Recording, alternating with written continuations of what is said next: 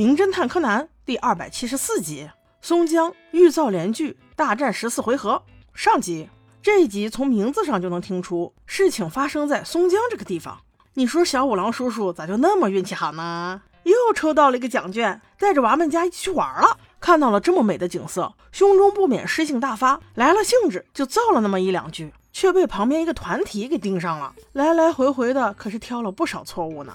因为这个团体是专门来此吟诗作对的，美其名曰连句造句，我还以为是成语金龙呢。哎，其实也差不多了。因为里面有美女，所以小五郎巴不得加入呢。这个团体是专门为了连句到松江来旅游的，一共有五人，一个女老师带四个学生，老师名叫李子老师，我们就叫他李子老师吧。学生一共四人，三男一女。这个女生戴着一副眼镜，文雅的很，是李子老师的正牌学生，名叫川口小姐。而三位男士分别是八木先生，他是蛋糕店的老板；梁介先生，他是一个牙医；最后就是一个名叫牛蛙的先生，应该是搞理财的，总是骗人买股票。哦不不，总是劝人买股票。再加上毛利三人，一共八个人，约好了一起吃晚餐。那在晚餐之前，先去泡个温泉吧。在温泉里闲聊的时候，小五郎这才了解了连句的真正含义。八木先生跟他好好普及了一下连句的规则。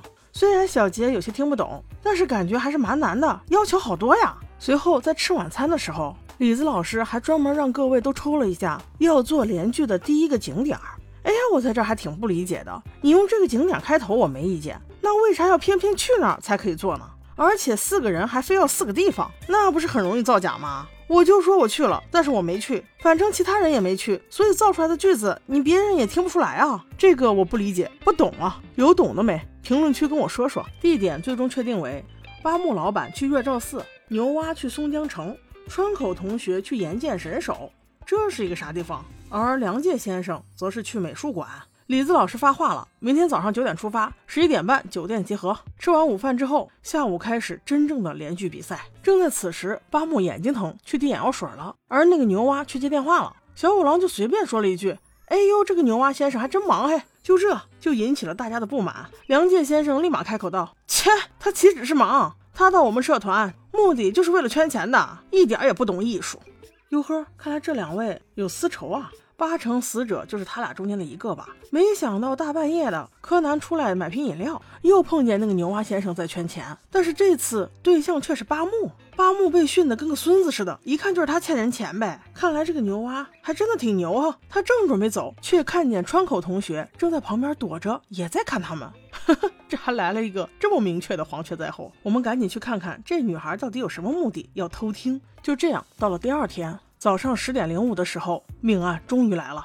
那只牛蛙死在了松江城。警察很快赶到，通知了毛利小五郎。经调查，死者是受钝器所伤而死，左手手表停在十点零五分，并且表蒙子玻璃被损坏了，而右手食指则指向一群竹子，指尖还有血迹，但血迹也不完全，像是被什么东西蹭过。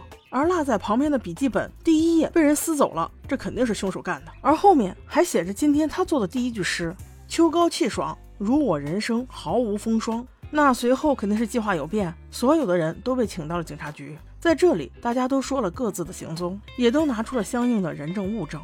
首先是建良先生，他去了美术馆，并且还做了以下这首诗：天地众神齐聚此，只为露之窗。时间是十一点前后。柯南在草丛中发现有三个小洞，很有规律，像一个正三角形的三个顶点。然后是八木先生，他说他去了月照寺，在一个石龟旁边做了以下诗句：“螳臂抗龟”，就这四个字，哈哈，这也叫诗。时间也在十一点左右。